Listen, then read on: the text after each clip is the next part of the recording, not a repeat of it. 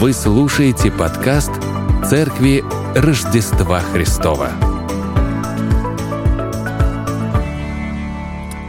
Мы с вами продолжаем разбирать послание в Рим. Вот, мы с вами такие марафонцы. Вот, запряглись и тянем эту лямку, и еще долго будем ее тянуть. И на, дай нам Господь э, не просто разобраться во всем этом, разобрать все эти богословские концепции сложные, которые апостол Павел в это дело вложил, но и понять это, принять это и применить в жизнь для того, чтобы воля Божья в нашей жизни исполнялась. Вот. Для этого, чтобы нам проще было сегодня подходить к этому отрывку, давайте мы вспомним, что мы проходили немного про контекст этого отрывка.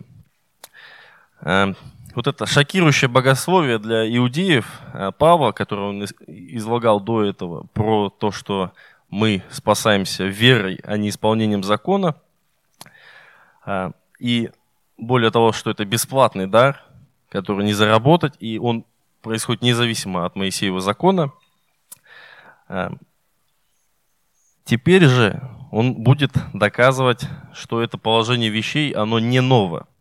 То есть это не такое новшество, оно э, э, идет еще с Ветхого Завета, и он это делает на примере Авраама и Давида. Вот. Собственно, наша глава, четвертая, она предоставляет эту э, возможность доказать это учение оправдания по вере – вот. И, собственно, он это делает, как бы, исходя из Моисеева закона, из бытия, из второзакония. На примере Авраама в нашем отрывке. И он, более того, показывает, что во все это время все равно э, спасение обретал столько по вере, даже во время закона. Вот. По вере и через покаяние пред Богом. Вот. Давайте теперь собственно, к нашему отрывку подойдем, прочитаем его полностью. Можете достать свои бумажные Библии, ну или в телефонах открыть. «Ибо незаконом даровано Аврааму или семени его обетования быть наследниками мира, но праведностью веры. Если утверждающиеся на законе суть наследники, то тщетна вера, бездейственно обетование.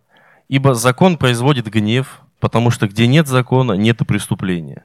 Итак, по вере, чтобы было по милости, дабы обетование было не приложено для всех, не только по закону, но и по вере потомков Авраама, который есть отец всем нам. Как написано, «Я поставил тебя отцом многих народов перед Богом, которому он поверил, животворящим мертвых и называющим несуществующее как существующее». Он сверх надежды поверил с надеждою, через что сделался отцом многих народов по сказанному. Так многочисленно будет семя твое, семя твое. И не измогший в вере, он не помышлял, что тело его почти столетнего уже омертвело, и утроба Сарина в омертвении. Не поколебался в обетовании Божьим неверием, но пребыл тверд в вере, воздав славу Богу. И будучи вполне уверен, что он силен и исполнить обещанное – потому и вменилось ему это в праведность. А впрочем, не в отношении к нему одному написано, что вменилось ему, но и в отношении к нам вменится и нам, верующим в того, кто воскресил из мертвых Иисуса Христа, Господа нашего, который был предан за грехи наши и воскрес для оправдания нашего. На этом, собственно, четвертая глава заканчивается. Бог дал Аврааму обетование земли и семени – и Павел в этом отрывке зацепил эту тему для продолжения своей аргументации. Давайте мы про обетование немножко больше прочитаем. Возвращаемся к Бытию, 12 главе. «И сказал Господь, пойди из земли твоей, от родства твоего и из дома отца твоего, и иди в землю, которую я укажу тебе. И произведу от тебя великий народ, и благословлю тебя, и возвеличу имя твое, и будешь ты в благословении. Тут сделан упор на землю, потому что очень это сильно э, интересовало евреев в то время. Авраам был 90 лет, и Господь явился Аврааму и сказал ему, «Я Бог всемогущий, ходи предо мною и будь непорочен. И поставлю завет мой между мною и тобою, и весьма-весьма размножу тебя». И пал Авраам на лицо свое, Бог продолжал говорить с ним и сказал, «Я, вот завет мой с тобою. Ты будешь отцом множества народов, и не будешь ты больше называться Авраамом, но будет тебе имя Авраам, ибо я сделаю тебя отцом множества народов». Собственно, в Ветхом Завете то, что как бы волновало, у кого что болит, тот о том и говорит, поэтому они больше делали упор на вот этот вот поиск земли обетованной, на Палестину. В Новом Завете же, э, когда этот вопрос давно решен, акцент смещается на семя, на Иисуса, если в единичном экземпляре, или э, на народ, на потомков во множественном числе. Э, это можно прочитать в Галатам, послание Павла, вот, тему, которую он будет развивать, собственно, в послании римлянам более э, четко и более развернуто. Но Аврааму даны были обетования и семени его. Не сказано и потомкам, как бы о многих, но как об одном и семени твоему, которое есть Христос. А, и там же, если живы Христовы, то вы семя Авраамова и по обетованию наследники. Собственно, из этого обетования – о котором пишет Павел, э, мы с вами, э, хоть и не являемся евреями, и физически мы как бы не наследники, но мы являемся духовными наследниками Авраама. И на нас распространяется это обетование. И тут, знаете, вот в наше время, когда кругом абсолютно куча всяких скидок, предложений, там, ну, просто постоянно пытаются вот вытянуть из нас деньги – и мы уже не откликаемся, да, вам приходит какое-то письмо в корзину сразу. Вот. И, и тут представьте, что сегодня президент говорит, вот такой-то категории граждан 10 тысяч выделяю, ну, по какой-то там причине, вот как в ковид было, да, и тут мы такие сразу, так, опа, это мне, моя остановочка. Вот, и мы с вами оказались в очень выгодном положении нам, даром, по инициативе самого Бога, получаем наследие, и все, что нужно для этого сделать, это попасть в эту категорию граждан. Вот. И, кстати, вот в эту попадание в определенную категорию граждан иногда тяжело достаточно этот момент исполнить. Вот я сейчас учусь ну, там, квадрокоптером управлять, и есть э, прям хорошие курсы, такие профессиональные, знаете, с сертификатом, который котируется по гособразцу. Там.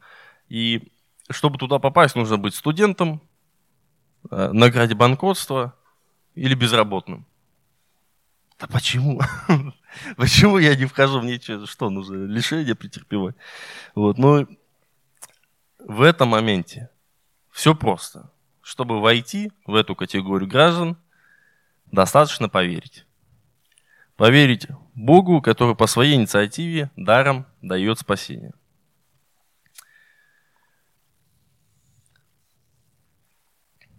Поэтому все, что мы будем читать дальше, все, что мы читаем, актуально для нас. Мы тоже наследники, и обсуждается наше наследство. Вот. Дальше, собственно, зачем Павел приводит в пример Авраама? Он пишет не через закон – когда Бог вменил Аврааму э, его веру в праведность, Моисею закон еще не был дан. Это очень важный момент. Э, и этот акцент, э, он особый, и в оригинале он ставится в начало, э, в начало этого предложения, чтобы как бы, подчеркнуть, что это главная мысль. Это, собственно, продолжение той мысли об оправдании верой, эм, которую мы до этого э, Евгений проповедовал, про зачисление на банковский счет. Вот. Э, не, за, не за заслуги, а по благодати. Вот. И эта благодать сделала закон устаревшим и непригодным в плане пути спасения. Ну, вообще, спойлер, он никогда не был путем спасения. Вот. В 14 стихе Павел пишет, если утверждающийся на законе суть наследники, то тщетна вера, бездейственно обетование. Павел использует это предположение, которое заведомо ошибочно. Вот это вот, если утверждающее на законе суть наследники. Чтобы показать определенное очевидное заблуждение. Евреи по происхождению со своим видевым знаком обрезания должны были стать наследниками мира, но на деле становятся этими наследниками те, кто верит в Бога, Богу, в Его волю и Божье Слово. И настоящим признаком э, является не физическое обрезание, а вера. Этот вопрос в предыдущее воскресенье рассматривался, там как раз насчет обрезания э, говорилось. И Павел использует тут два слова, таких мощных на самом деле. Э,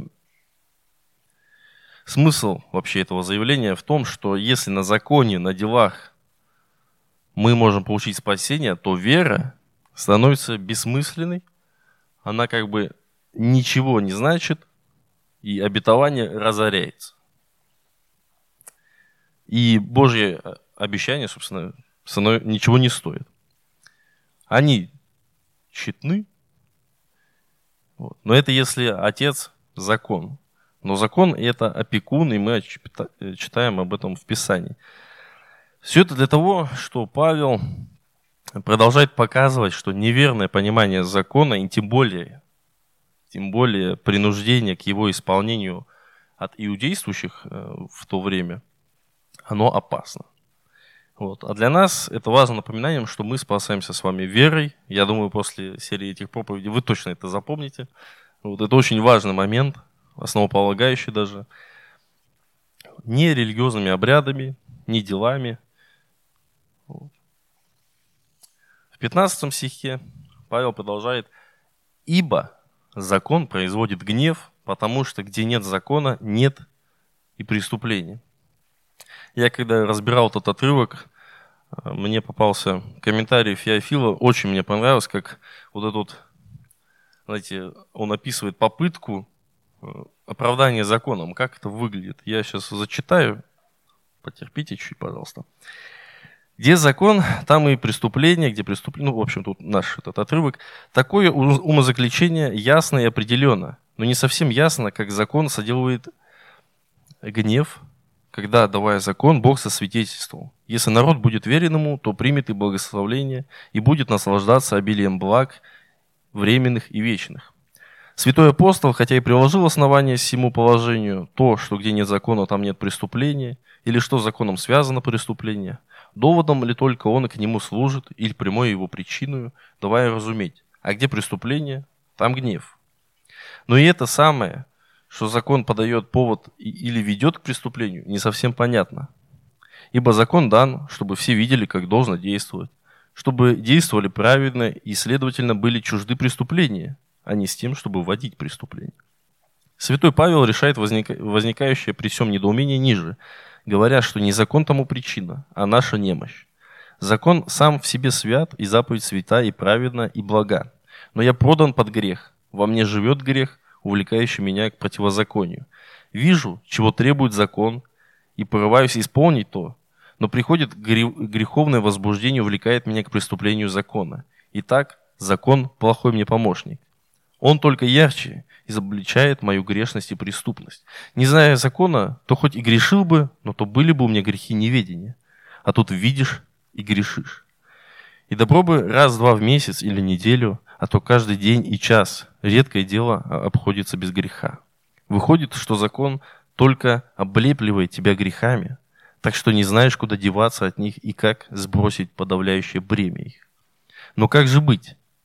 Так бы и быть, если Бог навсегда оставил нас с одним законом. Глубже и глубже погрязал бы человек в сознание своей греховности и по причине того в чувство подгневности Божьей, и только, как поправить дело, способы к этому не находил бы он в законе. Это сознание безвыходности своего положения при одном законе и имеет в мысли апостол Павел внедрять всякий раз, как рассуждает о отношении закона и веры. То же намерение у него и здесь. Он говорит как бы, останься только ты с одним законом, будешь все в грешности и подгневанности. Через это пресечешь благословение, не дашь возможности прийти в исполнение над тобой обетованию Авраама. Разоришь сие обетование. Хочешь ли ты, чтобы исполнилось над тобой обетование, данное Авраамом? Прими веру. Вере дано обетование. Под условием веры оно приходится в исполнение. Вера приносит прощение прегрешений, бывающих в отношении к закону, дают силу на исполнение закона и вводит таким образом в праведность, на кой почивает благословение, чем исполняется обетование.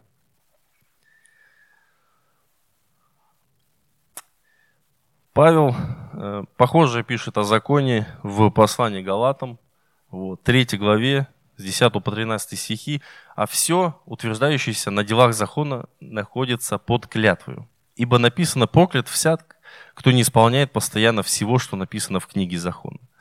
Проклят. И если мы не можем исполнять закон в полной его, в полном его объеме, то мы прокляты были бы. В этом в этом-то и фишка, что Господь облегчил, как, сделал возможным наше искупление. И дело в том, что Моисеев закон никогда не предлагался путем спасения, и Павел об этом пишет. А до пришествия веры мы заключены были под стражу закона. До того времени, как надлежало открыться вере, и так закон был для нас где-то водителем ко Христу, дабы нам оправдаться верою. По пришествии же веры мы уже не под руководством где-то водителя, опекуна, да? Ибо все вы сыны Божьи по вере в Иисуса Христа. И так далее. И на самом деле, э, вот это вот, то, что Павел пишет, это было действительно тяжелой, горькой правдой для э, иудеев, для законников, чтобы вот ее легко так принять. Вот мы сейчас можем на них смотреть и думать, как Задорнов, ну, глупые. Но на самом-то деле э, эта тема актуальна и для нас. Вот.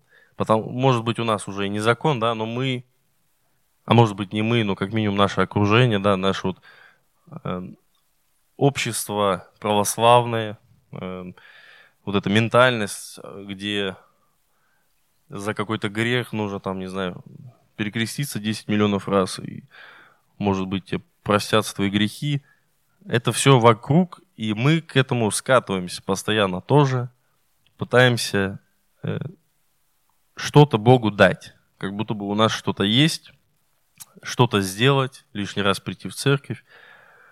И этим заработать. И окружающие нас люди особенно э, этим вообще живут. Какие-нибудь в душе веры, да, православные, наши соседи, там, знакомые. Очень часто это наблюдается. Поэтому мы должны сами правильно понимать, жить по этому обетованию и более того объяснять и показывать людям вокруг эту благую весть в том, в чем она состоит. Поэтому важно подметить вдогонку к выводам проповедей, прошедших богослужений. Спасаемся мы не через дела или закон, а по вере спасаемся. Вот. Дальше в 16 стихе Павел делает вывод. Итак, по вере, чтобы было по милости, дабы обетование было непреложно для всех, не только по закону, но и по вере потомков Авраама, который есть отец нам всем. Здесь важно отметить два момента. Люди должны отзываться верой на обетование Божьей благодати. И обетование было предназначено для всех наследников, и иудеев, и язычников. Для тех, кто действительно живет по вере, и Авраам является примером для всех верующих. И Павел здесь как бы пишет, чтобы оно работало как надо, чтобы на него можно было положиться, э, оно должно работать именно так. То есть по милости, по благодати. По-другому оно не будет работать. По-другому оно бессмысленно. И Павел продолжает пользоваться примером Авраама для того, чтобы показать нам приоритетность двух особо важных моментов. В 17 стихе. Как написано, поставил тебя отцом многих народов, пред Богом, которому он поверил, животворящим мертвых и называющим несуществующее как существующее. Здесь использована цитата из книги «Бытия», 17 глава, 5 стих.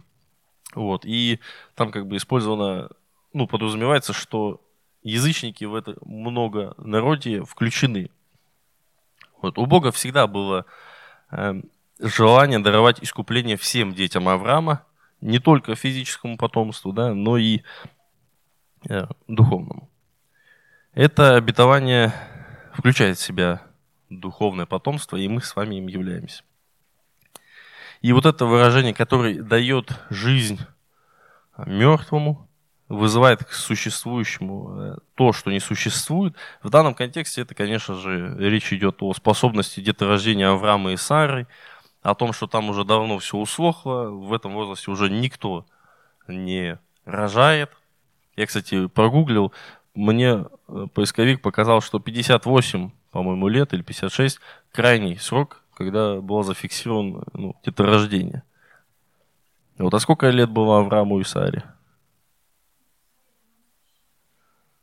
Ну, там уже под соточку, да. Поэтому поверить в то, что она родит, это было безумством на самом деле. Безумством и за пределами человеческого понимания. Тело бесплодно. Это факт.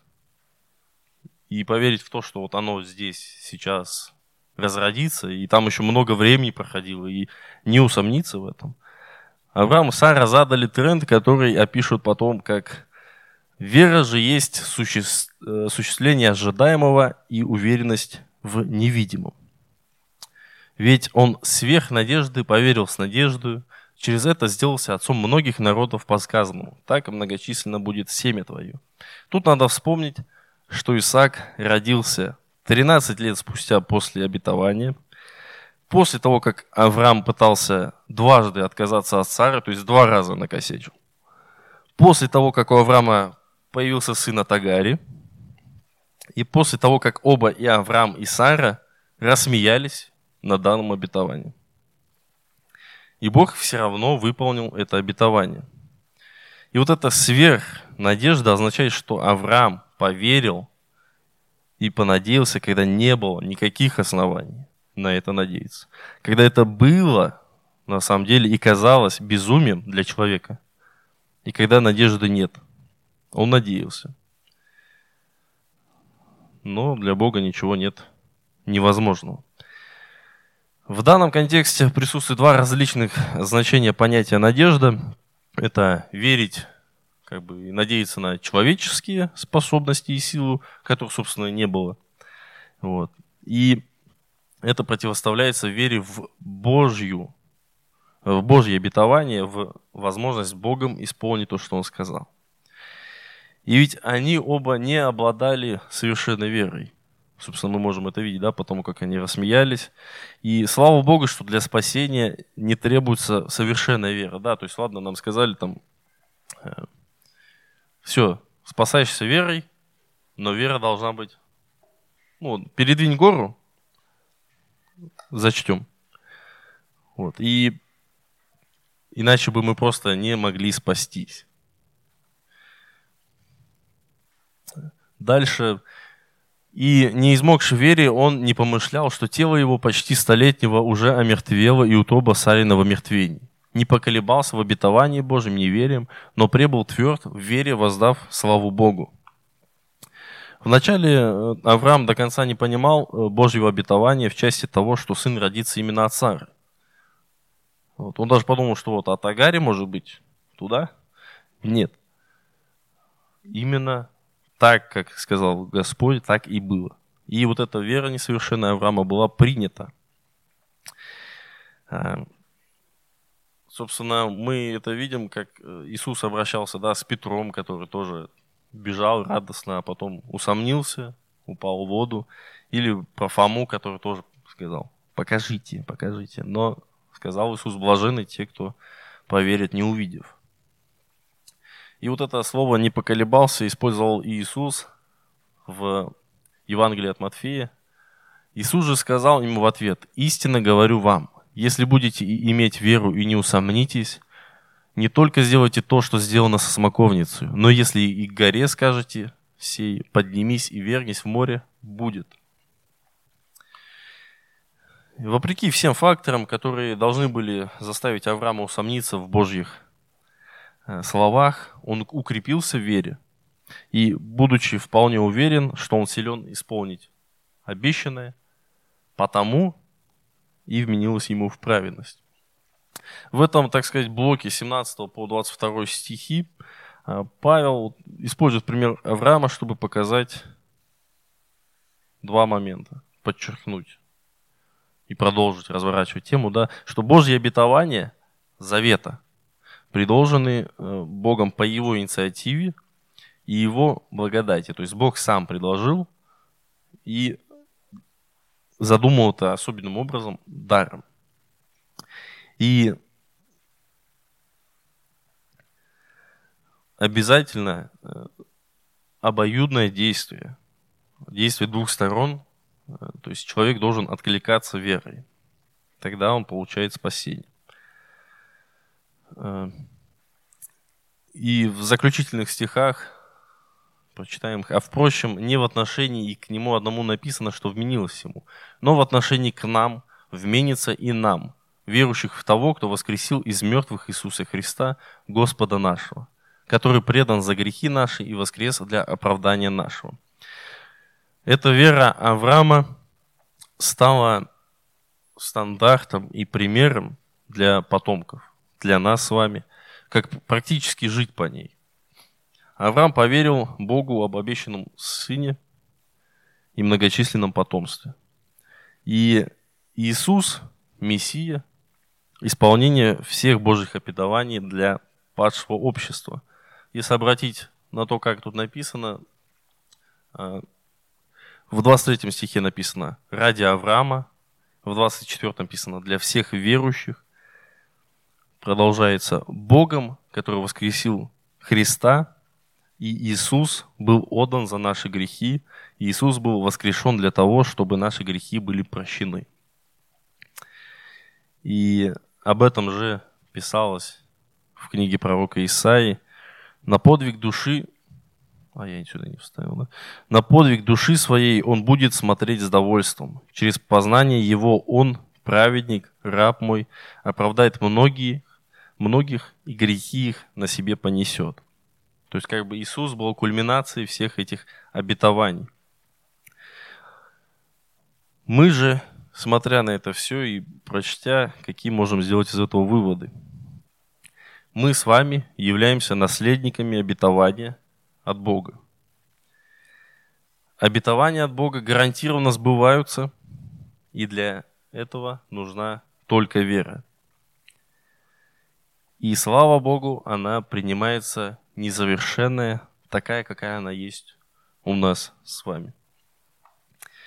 Давайте встанем, помолимся, чтобы услышанное нашло отклик в наших сердцах, и мы смогли помнить об этом – Господь всемогущий, слава Тебе за Твой замысел по спасению, Господь, падшего человечества. Спасибо Тебе за это обетование, за то, что мы можем надеяться на это спасение по вере, Господь, за то, что Ты принимаешь несовершенную веру и за то, что Ты призвал нас, избрал нас, и мы здесь сейчас, Господь, поклоняемся Тебе, разбираем Твое Слово. Пусть оно, Господь, будет живым и действенным в нас, Господь, в наших сердцах, чтобы мы, уходя отсюда, были наполненными, Господь, и это влияло на нашу жизнь повседневную, и чтобы это помогало нам в нашей жизни, Господь.